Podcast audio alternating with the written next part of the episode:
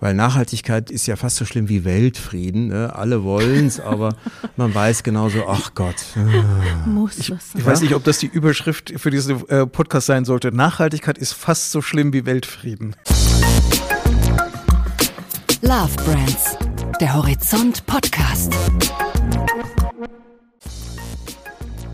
Herzlich willkommen zu einer weiteren Folge von Horizont Love Brands. Love Brands, das ist unser Podcast über Marken, die wir lieben und die Menschen, die dahinter stehen. Ich sitze hier mit meinem Kollegen Santiago Campillo Lundbeck. Und mir gegenüber sitzt meine Kollegin Bettina Sonnenschein. Wir sind auch mitten im Gespräch mit dem Frosch-Gründer Reinhard Schneider. Im ersten Teil unseres Gesprächs haben wir über die allgemeine Lage gesprochen, was alles falsch läuft bei der ökologischen Transformation der Wirtschaft und wie man es besser machen könnte. Aber jetzt gehen wir mal in den Realitätscheck. Wird Frosch eigentlich den hehren Idealen seines eigenen Unternehmenschefs gerecht? Ja, und da ist Frosch ein ganz spannender Best Case für Unternehmen, die nachhaltiger werden wollen. Denn am Anfang der Marke Frosch stand keine große Strategie, sondern das ganz pragmatische Arbeiten an ganz konkreten Produkten. Ja, Schneider nennt das in seinem Buch die Reise durch den Opportunismus-Dschungel. Das ist diese ständige Versuchung als Unternehmen, sich mit schlechteren Lösungen zufrieden zu geben, statt mühsam nach einer Innovation zu suchen, nach einer echten Innovation. Wer diese Versuchung nicht nachgibt, hat am Ende natürlich ein besseres Produkt, muss aber dann damit leben, dass seine Produkte nicht so schnell auf den Markt kommen, wie das bei der konventionellen Konkurrenz möglich ist. Was zumindest in der Theorie ja der Todeskuss für ein effizientes Marketing ist. Frosch nimmt sich aber trotzdem die Zeit und liefert nach wie vor ausgezeichnete Ergebnisse. Wie Schneider mit dieser Philosophie in den Pflege- und Wellnessmarkt expandieren will und warum dafür die Marke eine emotionalere Kommunikation entwickeln möchte, das hören wir uns jetzt am besten mal an. Viel Spaß beim Zuhören. Ja, herzlich willkommen zurück, Herr Schneider, zum zweiten Teil von unserem Podcast Love Brands. Wir haben uns im ersten Teil schon ein bisschen über Ihr Buch unterhalten, das Sie geschrieben haben, Die Ablenkungsfalle.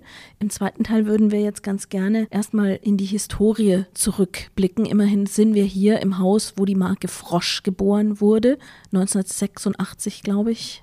Wie war das damals, so eine Marke zu erfinden? Da wusste ja noch keiner so genau, was Nachhaltigkeit eigentlich ist. War das vielleicht sogar leichter?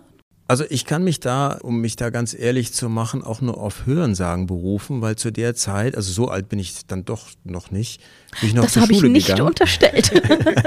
Äh, 86 bin ich noch zur Schule gegangen, aber ich habe mir berichten lassen, es war auch so ein bisschen eine glückliche Zufallsgeburt, aber auch die richtigen Reflexe, die dann da äh, gegriffen haben, weil wir hatten einen Tipp bekommen von dem Drogeriemarkt DM, dass ein, eine gattungsware Commodity, also Schmierseife, ja, so, so ein Produkt, das eigentlich noch nicht Die mit Älteren Marken unter uns erinnern sich. Genau, dass das, das nicht als Marke verkauft wurde, sondern so als Massenware, dass das jetzt so zunehmende äh, Resonanz kriegt und immer mehr gekauft wird. Und da könnte man doch mal versuchen, ein Markenprodukt draus zu machen. So, dann hatten wir gleichzeitig einen Test gemacht mit verschiedenen Parfums für andere Reinigungsmittel anderer Marken. Und da war uns ein Parfum aufgefallen, das hatte so einen unglaublich frischen, fruchtigen äh, Duft, Green Grass hieß das, so wie, wie so ein, so ein nasse, frische Frühlingsrasen. Und da dachten wir noch, hm, schade, das passt eigentlich nicht äh, zu unseren bisherigen Bodenpflegemarken, aber irgendwie faszinierender Duft. Und anderer Zufall, wir hatten uns auch Gedanken gemacht, wie unser Markenmaskottchen, der, der Frosch, damals gab es nur den roten Frosch, äh, nicht im Profil, sondern en face äh, von vorne aussehen würde, um den vielleicht mal in der Werbung auch mal den Kopf drehen zu lassen, um mal zu gucken, wie schaut der von vorne aus. Und naja, dann hat man wirklich überlegt, können wir aus dieser Kombination Schmierseife, eine andere Markendarstellung auch mal in, in, in einer frischen Farbe, nicht in Rot, sondern dann in Grün, auch in Verbindung mit so einem richtig unglaublich revolutionär frischen Duft und auch einer ganz neuen Verpackung äh, mal so äh, was, was, was wirklich Frisches machen, weil diese Neutral-Schmierseife ist eigentlich eine super ökologische Sache, weil die kommt ohne Phosphate aus, was damals auch ein Novum war. Und die ist ja auch pH-neutral, so mehr oder weniger. Und so entstand der Neutralreiniger. Das war das erste Froschprodukt und der hatte einen komethaft großen Aufstieg. Und naja, mittlerweile sind wir ja in 15 verschiedenen Warengruppen und, und haben über 80 verschiedene Referenzen. Gab es denn da dann überhaupt das, was Sie in dem Buch auch den Opportunismus-Dschungel nennen? Denn so war ja dann praktisch schon angelegt, dass das phosphatfrei sein soll, dass die Verpackung anders sein soll. Also gab es überhaupt so eine Phase, wo man noch nach dem richtigen, wahren, nachhaltigen Wert gesucht hat? Ja, damals bestand Ökologie primär aus dem, was man weglassen kann. Das heißt, es sollte ohne, ja, ohne, äh, ohne, Einmal ohne. ohne Phosphate, ohne dieses, ohne jenes. War dann auch mit geringerer, Döner, wo man ja auch mal gerne sagt, aber mit, mit, mit, ohne, mit ohne alles. Und so Ohne ungefähr. ohne Schaf, genau. Ja. Der, der Nährwert des Produktes auch bei uns äh, war dann leider auch ein bisschen eingeschränkt. Also die eigentliche Reinigungsleistung war am Anfang ein bisschen weniger, weil wir erst lernen mussten, wie wir diese ganzen Reinigungsprozesse der Petrochemie auch übersetzen auf pflanzliche Tenside, die wir jetzt eben äh, auch äh, führend immer weniger aus Palmöl, sondern aus europäischen biodiversen Ölpflanzen dann gewinnen. Wie ist denn eigentlich das Verwandtschaftsverhältnis vom Frosch im Profil zum Frosch frontal? Ist der frontale Frosch so ein bisschen der, der Prinzregent, der irgendwann mal vielleicht sogar die ganze Markenarchitektur übernehmen wird? glaubwürdige Ökologie äh, zu machen, hat auch etwas, äh, jetzt nicht mit Verzicht, aber nennen wir es mal Demut und einer gewissen Zurückhaltung zu tun, nicht auf jede opportunistische Kategorie drauf zu springen. Will heißen, wenn es in einzelnen Warengruppen nicht so leicht ist, wirklich überragenden Umweltvorteil auch machbar zu machen, also nicht nur zu versprechen, sondern auch einzuhalten, dann sollte man sich aus der Warengruppe einfach raushalten. Auch wenn viele sagen, ach, es wäre doch mal so schön, wenn Frosch jetzt irgendwie Zigaretten, nein, also ähm, aber ir irgendwas Ja. machen würde, wo, das ist jetzt ein extremes Beispiel, ne? da fällt es jedem auf, aber wenn Frosch noch dieses und jenes machen würde und deswegen gab es doch einige Warengruppen, da waren wir sehr lange abstinent, ja, zum Beispiel WC-Steine, weil ne, Plastikkörbchen, viel Plastik und so und jetzt haben wir dann auch mal geschafft, dann tatsächlich ein Plastikkörbchen zu finden, was 100% recyclingfähig ist, aus 100% Rezyklat und kennzeichnungsfreie WC-Steine und so weiter.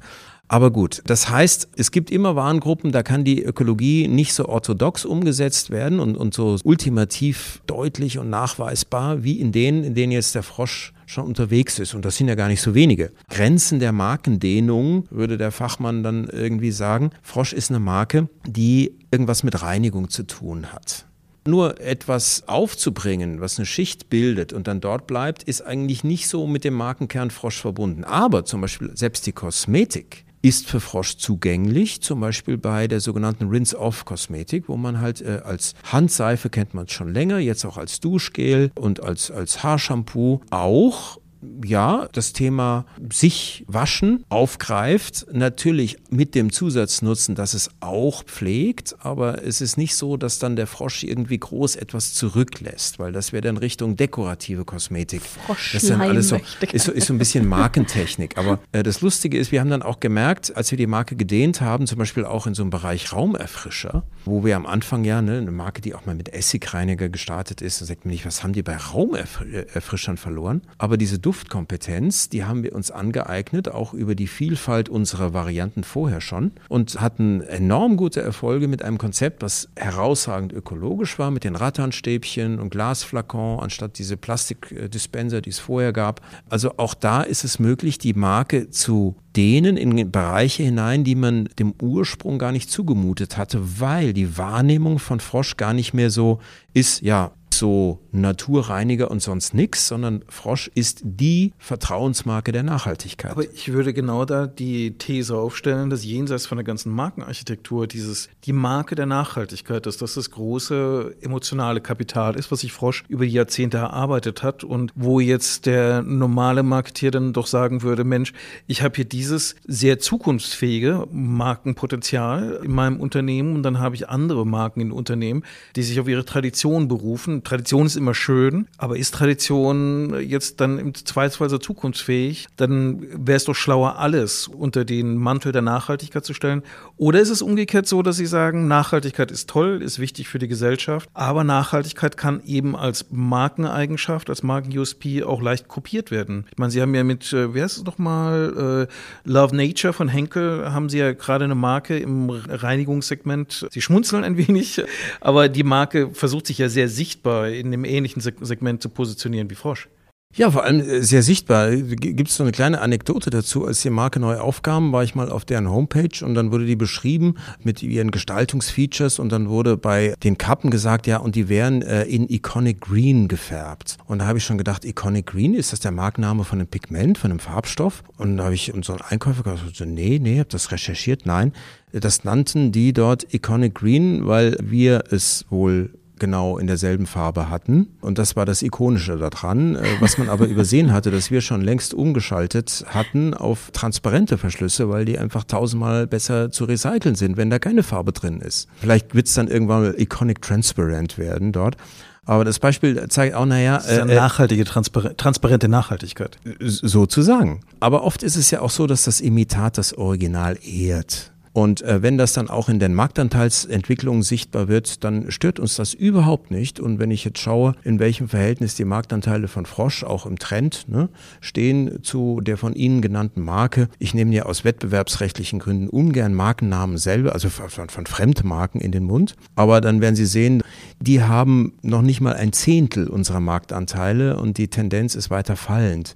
Also es ist nicht so, dass man einfach mit beliebig viel Geld von einem Großkonzern mit einem Start Start-up-Image, das äh, man anstrebt, dann Vertrauen erzwingen kann. So läuft das nicht. Wie sieht es denn mit der Differenzierbarkeit von Nachhaltigkeit als Markenargument aus, wenn wir dann alle tatsächlich in der Kreislaufwirtschaft sind? Also sprich, wenn im Prinzip alle Einzelmarken auch darauf angewiesen sind, dass zum Beispiel ihre Rezyklate einen gemeinsamen Standard angehören, dass der Rücknahme von Produkten und so weiter ein gemeinsames System ist. Können Sie da als nachhaltige Marke überhaupt noch sozusagen eigenständig erkennbar sein oder sind Sie dann einfach der Beste der Klasse? Ja, Best in Class ist äh, vielleicht gar nicht so eine schlechte äh, Benchmark, weil das mit der Kreislaufwirtschaft, das ist so eine Sache. Das äh, ist erstmal ein Begriff, der ist schon mal sehr hilfreich, um den wirklich gut machbaren Teil innerhalb dieses furchtbar ausgetretenen Begriffs Nachhaltigkeit mal so ein bisschen einzugrenzen.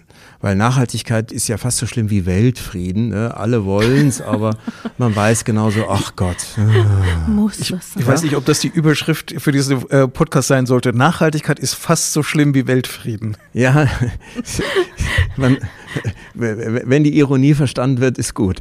Ähm, auf jeden Fall, man muss ja zeigen, äh, was funktioniert denn davon und eben auch angst- und verzichtsfrei und das ist die Kreislaufwirtschaft. Und innerhalb der Kreislaufwirtschaft, da fängt dann eigentlich das Verwirrspiel leider erst richtig an gerade auch wenn es um Plastik geht. Ja, ist das Plastik von dem Konsumenten und aus der Natur zurückgeholt, weil es sogenanntes Post-Consumer-Rezyklat ist, oder sind es nur die Eigenabfälle der Industrie, ne, die als äh, Post-Industrial äh, Recyclate oder wie es manche Marktbegleiter dann auch unter PCA abkürzen, aber nicht als Post-Consumer Recyclate, sondern Pre-Consumer Recyclate damit das nicht so leicht erkennbar ist, eben doch nur Eigenabfälle sind, die man dann vielleicht auch noch gewerblich getauscht hat mit einem Wettbewerber, damit man dann die Verordnung umgehen kann, in der es verboten ist, die Eigenabfälle als Rezyklat zu deklarieren, weil sonst könnte man ja einfach über die Maschineneinstellung bei 50 Prozent Ausschussquote gleich 50 Prozent Rezyklat erzeugen, dass man dann billig wieder einarbeitet und alle diese tausend, tausend Ablenkungs- und Täuschungstricks, die man dann da halt so machen kann. Und deswegen bräuchte es ja eigentlich schon auch Instanzen, die mal überprüfen, was ist denn ehrlich, wahrhaftig und wirklich energieschonend. Es gibt drei Gesetze,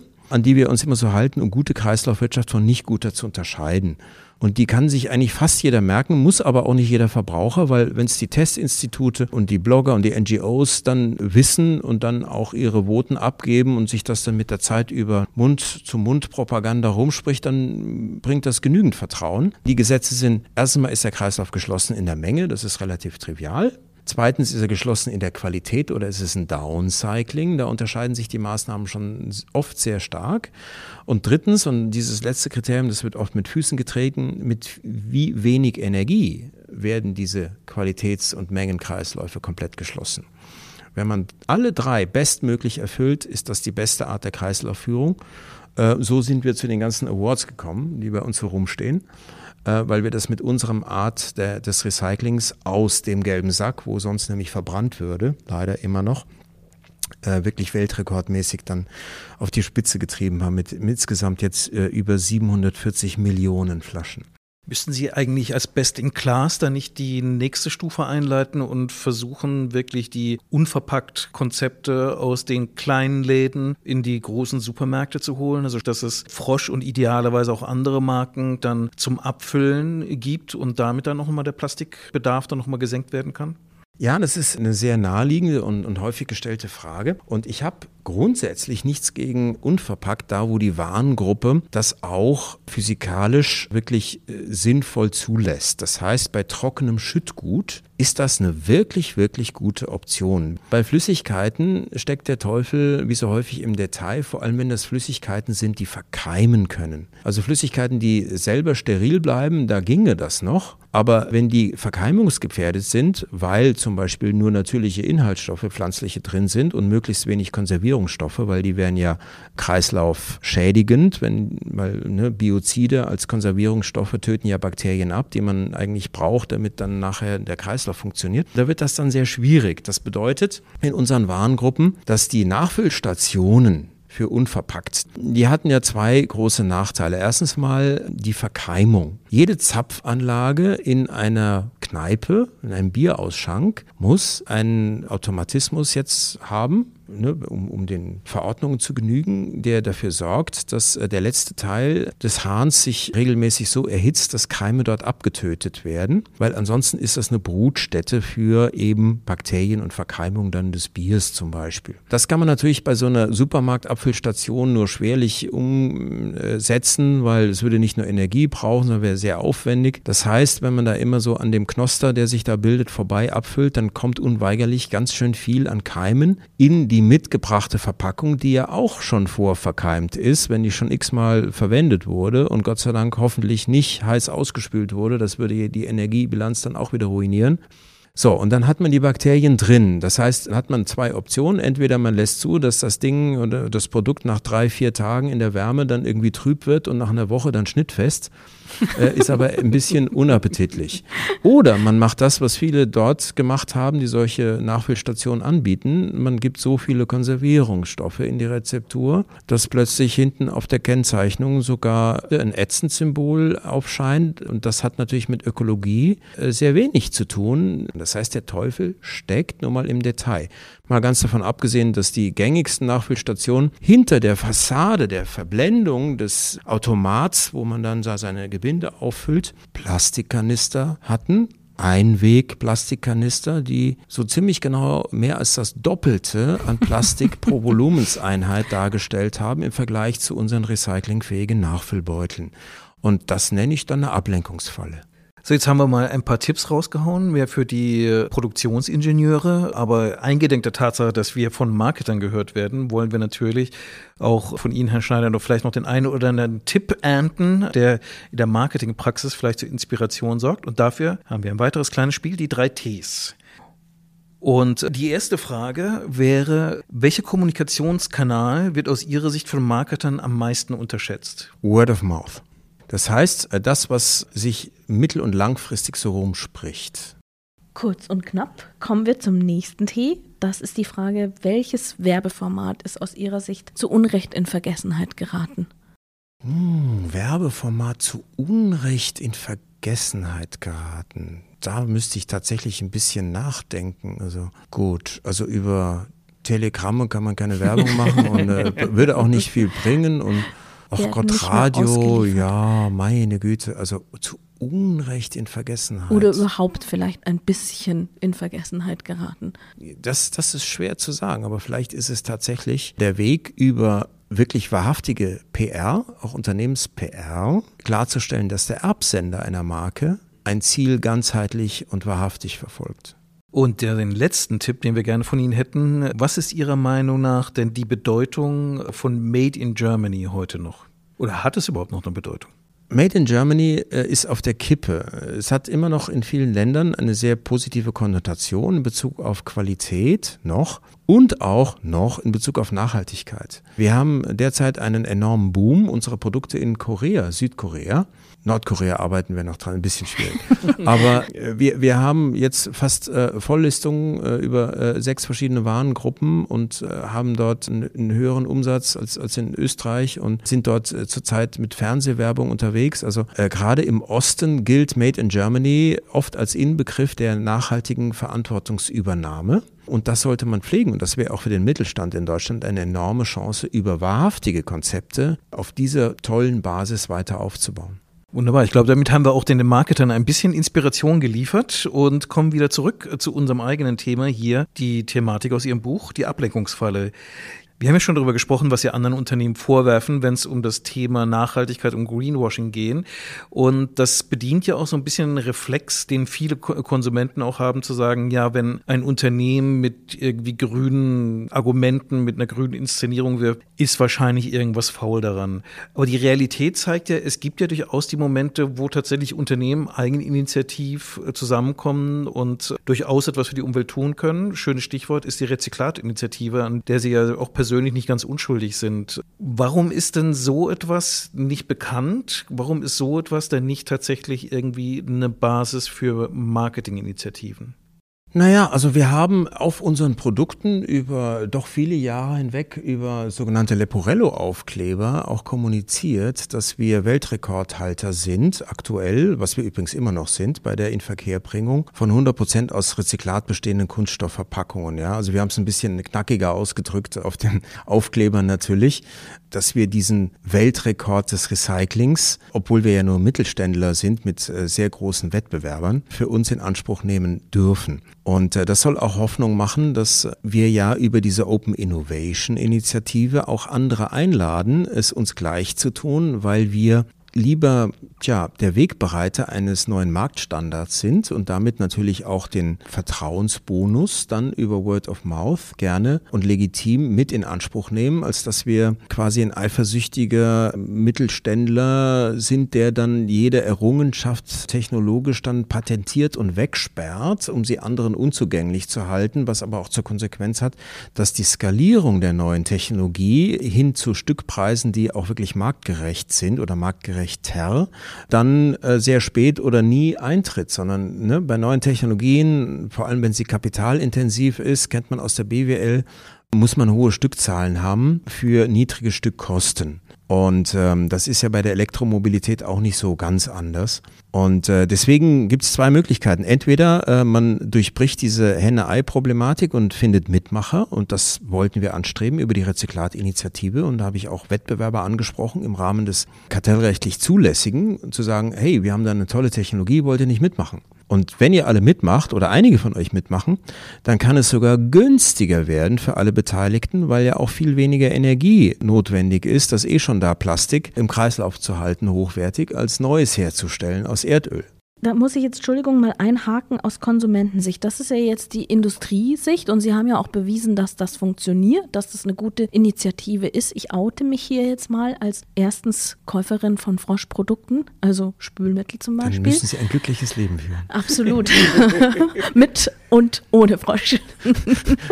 oh. Ich oute mich aber auch als jemand, der vor der Vorbereitung auf diesen Podcast den Begriff Rezyklatinitiative noch nie gehört hatte. Ich habe jetzt auf meine Spülmittelflasche geschaut und diese kleinen, kleinen Aufkleber da drauf gesehen, diese Logos.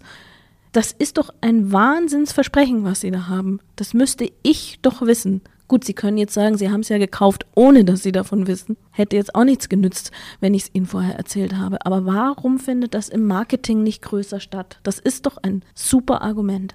Ich weiß nicht, wann Sie zum letzten Mal den Werbeblock im öffentlich-rechtlichen Fernsehen direkt vor den Hauptnachrichtensendungen gesehen haben, weil da kommen wir immer regelmäßig Gar nicht vor mal mit dem, so selten. mit, dem, mit dem Motto Frosch für Kreislaufwirtschaft. Das ist schon nah dran, wenn wir beschreiben, was tun wir denn für die Kreislaufwirtschaft, indem wir 100% Rezyklat bei allen von uns und dass wir das quasi als Mitmachinitiative für alle anderen auch noch haben. Das ist natürlich so etwas, wir nennen das immer so Zwiebelschalenmodell der Kommunikation, wenn man dann von der äußersten, etwas oberflächlichen Kommunikationswelt. Ne? Da kann man keine Litaneien irgendwo transportieren. Und die Botschaft, dass wir da eine Initiative haben, das ist dann für die nächst tiefere Schicht, also Social Media und Handelsbeziehungen, Veröffentlichung, PR, wo wir sehr wohl dann auch darauf hinweisen, dass wir da andere mitgewinnen wollen. Aber man muss sich gut überlegen, wie komplex eine Botschaft auf den äußeren Zwiebelschalen sein darf, damit es nicht irgendwie als überkompliziert oder irgendwie sperrig wahrgenommen wird. Das ist in der Tat eine Herausforderung. Leuchtet mir ein, aber ich fand es jetzt auch nicht so schwer, in wenigen Sätzen nachzulesen, um was es geht. Also ich glaube, Sie können da an der Werbewirkung meinen, noch ein noch bisschen, Potenzial? ja, da kann man noch ein bisschen was machen, glaube ich.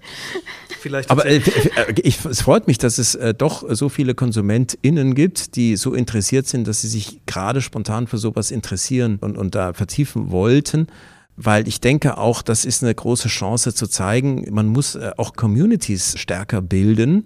Und naja, jeder hat ja irgendwie heutzutage eine Initiative für irgendetwas. Aber welche, die tatsächlich Weltrekorde hervorbringt und zum Teil auch erste Mitmacher gefunden hat, das ist schon hoffnungsvoll, obwohl, wie bereits früher mal angesprochen, die politischen Signale eher hinderlich sind, die eher dazu beitragen, dass Rezyklate leider immer noch teurer sind als das umweltschädliche Virgin Plastik. Aber es ist vielleicht auch ein bisschen ein Signal dafür, dass äh, Greenwashing möglicherweise einfach äh, sehr schlampige, nachhaltige Kommunikation ist. Denn wenn ich mal sehe, wie jetzt zum Beispiel. Ja, Physik und Chemie hat auch was damit zu tun. Ja, ja, aber wenn ich mal sehe, so ein Kleinstunternehmen wie The Female Company, die mit ihrem Tamponbuch tatsächlich dafür gesorgt haben, dass die Mehrwertsteuer für Hygieneprodukte von jetzt oute ich mich natürlich als Nichtverwender, 19 auf 7 Prozent gesetzt worden ist und da keinerlei Probleme hat und das wirklich sehr, sehr laut in die Welt hinaus zu kommunizieren. Das sollte doch eigentlich eine Ermunterung sein, zu sagen, das muss doch eigentlich auch bei nachhaltigem Engagement gehen, zu sagen, die Dinge, wo wir unsere Stärke zeigen können, wo wir zeigen können, dass tatsächlich Veränderung, positive Veränderung möglich ist, dass man das dann auch dementsprechend kommunikativ vervielfachen kann. Richtig, und dass diese Signale dann auch gehört werden. Also da sind wir auch dran, auf der PR-Seite recht intensiv. Wie gesagt, bei der direkten Werbung. Man muss mal gut überlegen, ob man vielleicht da auch den Einstieg wagt, weil wir sind die Nachfüllmarke schlechthin. Und dass wir das anderen anbieten, das ist ein wesentlicher Teil. Was die politischen Signale angeht, es steht sogar im Koalitionsvertrag drin, dass die Steuer auf Virgin Plastik, also auf Einwegplastik aus frischem Erdöl, was dann am Ende wieder in der Müllverbrennungsanlage zu CO2 verbrannt wird, dass die auch verursachergerecht äh, umgelegt werden soll auf die Inverkehrbringer von diesem umweltschädlichen Virgin Plastik, um im Vergleich dazu Rezyklate nicht mehr zu teuer erscheinen zu lassen. Ne? Und die anderen europäischen Länder, die großen, die haben das alle auch so gemacht. Italien, Frankreich, selbst England, obwohl es nicht mehr in der EU drin ist. Deutschland ist das einzige große Land, das diese Steuer zwar an die EU entrichten muss, weil die von der EU einfach erhoben wurde. Das heißt, jeder von uns hat da einen Beitrag zu zahlen, 16 Euro umgerechnet. Aber die Lenkungswirkung ist kaputt gemacht worden, weil man gesagt hat, man tut es jetzt sozialisieren. Jeder Steuerzahler 16 Euro muss er zahlen, damit das umweltschädliche Plastik weiterhin so verlockend billig erscheint neben dem Rezyklat versteht niemand. Deswegen steht im Koalitionsvertrag, sollte man nur von denen zahlen lassen, die weiterhin an dem Virgin festhalten, an dem umweltschädlichen. Wird aber nicht umgesetzt, weil das ist halt im falschen Ressort, nämlich nicht im Ressort vom, vom Umweltministerium, sondern im Finanzministerium bei Herrn Lindner. Wenn wir gerade schon wieder diese politische Ebene streifen, Sie haben sich ja jetzt auch schon mehrfach dazu geäußert, dass Sie da auch eine große Verantwortung sehen. Was halten Sie denn dann von sowas wie der Green Claims Initiative, die ja jetzt auch dafür sorgen soll, dass weniger falsche Werbeversprechungen, Schrägstrich, weniger Greenwashing in der Werbung auftaucht? Sehen Sie da positiv drauf oder ist da nicht auch zu befürchten, dass, weil es sehr teuer werden wird, sich dann wieder ganz viele aus der Geschichte an sich und auch der Kommunikation darüber zurückziehen werden? Also es gibt viele positive Seiten und auch ein paar negative. Zu den vielen positiven gehört, dass es eine gewisse Abschreckungsfunktion haben kann, dass manche sich zweimal überlegen, was er denn da alles drauf schreiben, wenn sie es dann nachher nicht belegen können gegenüber den Zertifizierungsgesellschaften. Zu den etwas negativen gehört, dass natürlich das auch ein Geschäftsmodell ist für Zertifizierer, dann zu sagen, ja, ja, wir, wir tun das mal relativ zügig dann freigeben und ob das dann wirklich so unabhängig geprüft wurde mit den richtigen Quellen und so weiter, das muss man sehen. Das ist dann ein ähnliches Risiko wie wie, bei den Agenturen, die bisher und immer noch Klimaneutralität viel zu billig verkauft haben. Ne, haben wir ja auch schon drüber gesprochen, eine riesen Greenwashing-Welle die da genutzt wurde. Aber es hat schon einen Vorteil, wenn man auch einen Rechtfertigungsdruck hat, chemisch, physikalisch den Nachweis zu liefern, ob das auch machbar ist und getan wird, was ausgelobt wird grundsätzlich. Wie komplex das dann ausgestaltet wird, gerade in Deutschland, dem Land der Bürokratie, in einem Land, in dem wir eigentlich eh schon ein ganz gutes Wettbewerbsrecht haben, übrigens anders als in den meisten anderen europäischen Ländern, auch mit dem Instrument der einstweiligen Unterlassungsverfügung, was ein relativ scharfes Schwert ist mit sofortiger Wirkung, wenn Verbrauchertäuschung vom Gericht festgestellt werden kann. Das kann man sicher diskutieren. Mhm. Sie haben ja einen äh, Vorschlag in Ihrem Buch gemacht, wie die Dinge besser werden sollen. Und das ist der schöne Begriff der Biosphärensinn. Also das Gefühl von Anstand oder von Verpflichtung für die Biosphäre, für die langfristigen Folgen der Biosphäre.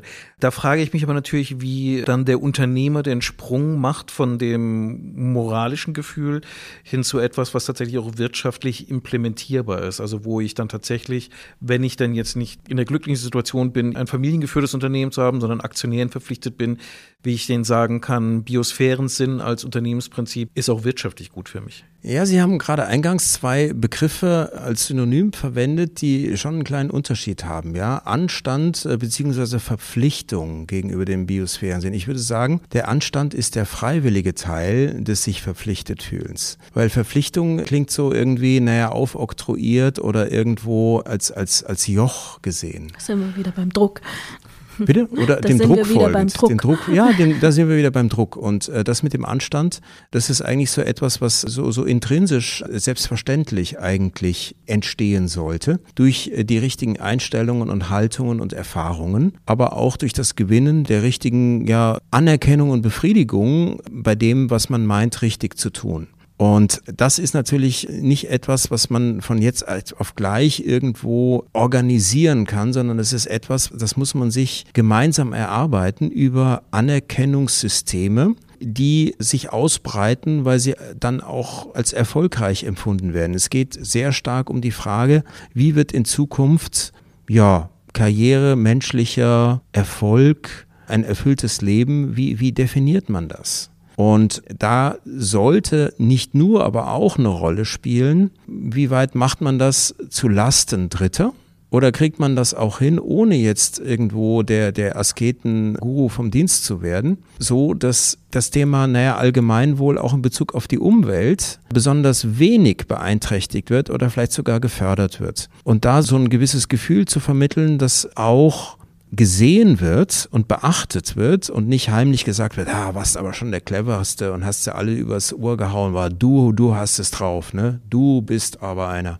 Das ist halt so, so eine Frage, weil in einem Klima der gesellschaftlichen Entsolidarisierung, und das sehen wir ja leider auch politisch, passieren zwei Dinge. Die einen ziehen sich zurück in so eine Art erlernte Hilflosigkeit, die bis zur Depression führen kann. So nach dem Motto, ich kann ja gar nichts in dieser überkomplexen Welt noch verändern und ich bin ja nur Opfer und um Gottes Willen immer mehr Krisen.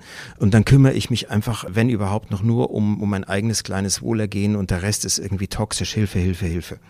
Und das macht äh, sicherlich nicht glücklich. Und das andere Extrem ist dann der Wutbürger, der am Ende dann irgendwie die AfD wählt. Und das ist auch nicht so toll, sogar noch schlimmer. Und von daher ist die Frage, wie, wie bringen wir so ein Gemeinschaftsgefühl mit Zuversicht zusammen, äh, etwas das etwas Sinnvolles für einen fremden Dritten, der nicht mehr so fremd ist, nämlich die Umwelt, etwas ist, was allgemeine spürbare Anerkennung widerfährt. Aber auch wenn Sie da nicht die Askese äh, fordern wollen und auch nicht fordern können, eine gewisse Ernsthaftigkeit brauche ich schon, weil es ja auch, auch ein Thema ist, wo ja eine gewisse Substanz erwartet wird. Da stellt sich mir so ein bisschen die Frage, wenn wir dann wieder so auf das schillernde Feld des Marketings schauen, wie man da die richtige Balance trifft. Sie gehen ja jetzt in den Bereich Pflegeprodukte rein, in den Bereich Lifestyle, also Raumduft und so weiter, also wo mehr Emotion zweifelsohne gefragt ist in der Vermittlung der Marke. Wie schaffen Sie es auf der einen Seite, diese emotionale Seite zu bedienen, aber dann nicht so schillernd zu werden, dass Sie dann wieder unseriös wirken, wenn es dann wirklich um die nachhaltige Produktion und um die Qualität der Produkte geht? Ja, man muss sich überlegen, wie auffallend und marktschreierisch, um es mal ein bisschen negativ zu formulieren, äh, man das angehen möchte. Und wir sind auch gerade dabei zu überlegen, wie man das auch äh, verdichtet, auch über die Informationskanäle, bei denen es halt besonders knackig sein muss, natürlich auch Social Media, weil es geht letztlich darum, auch nicht als ja, Marke, die früher mal was Tolles gemacht hat und sicher tolle Werte hat, wahrgenommen zu werden, sondern die Marke, die umso mehr daran arbeitet, dass gerade auch im Sinne der Umwelt, aber auch gleichzeitig mit sehr viel Lebensfreude so ein bisschen weiter zu perfektionieren und voranzutreiben. Quasi die Aufbruchsmarke weiterhin des Tuns und nicht der Ankündigung. Weil viele tun ja den Aufbruch erstmal ankündigen und dann kommen viele Versprechungen und am Ende kommt überraschend wenig in der Umsetzung und dann sagt man, ja, dann machen wir halt ein anderes Startup. Und ja, ist doch so dieser Weg geht halt nicht, sondern wir machen das lieber so, wir sind am Anfang unspektakulär, aber dann sind die Leute überrascht, boah, jetzt haben sie das auch wieder, ja, und jetzt haben die den leichtesten Trigger mit den höchsten Rezyklatanteilen sogar in den äh, mechanischen Teilen innen drin, ja, und zeigen das auch ganz transparent, obwohl sie ja das mit den Flaschen auch schon haben und die Beutel sind dann auch demnächst mit Rezyklat und die Druckfarben sind auch Cradle to Cradle Gold und so weiter, sodass man dann merkt, boah, die machen aber viel.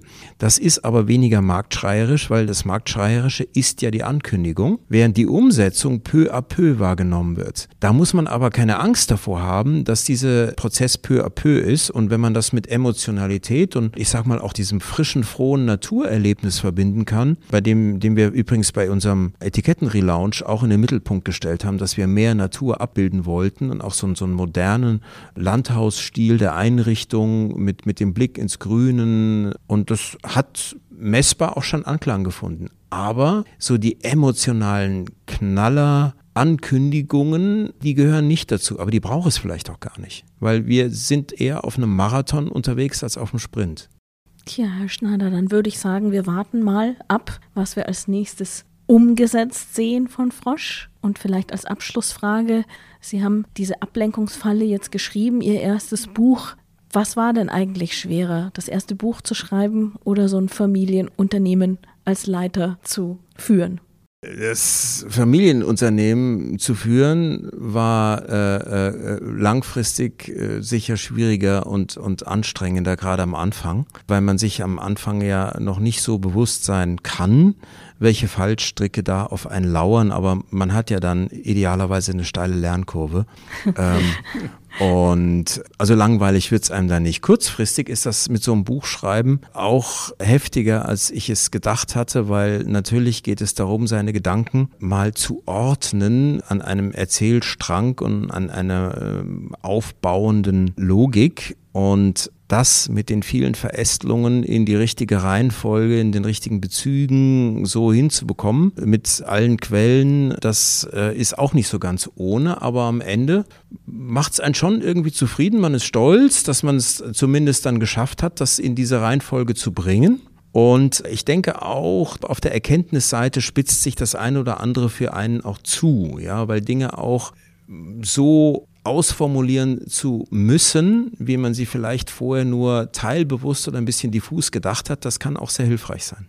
Dann warten wir aufs zweite Buch und sagen herzlichen Dank. Wobei, ja, ich weiß nicht, ob meine, ob meine, Frau das noch irgendwie tolerieren würde. Er hat natürlich zeitlich auch, äh, gab es natürlich auch in der Zeitzuwendung erstmal Opfer, die zu, zu erbringen waren.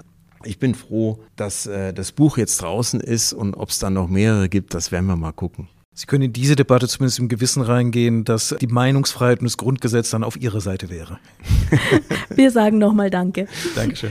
Herzlichen Dank. Und damit kommen wir an das Ende unseres Gesprächs mit Reinhard Schneider, dem Gründer von Frosch. Wir hoffen, es hat euch gefallen und vielleicht inspiriert es ja auch den einen oder anderen Markenprofi zu seinem ersten Buch. Natürlich freuen wir uns gleichzeitig wie immer auf gute Bewertungen. Genau, hinterlasst uns doch gerne auch Kommentare und Anregungen oder abonniert uns am besten gleich im Player eurer Wahl. Wir hören uns dann wieder in 14 Tagen. Da sprechen wir mit einem weiteren Unternehmenschef, für den Nachhaltigkeit ein ganz wichtiges Element des Geschäftsmodells ist, und zwar Heiner Kroke, dem CEO von Momox. Bis zum nächsten Mal. Mein Name ist Bettina Sonnenschein.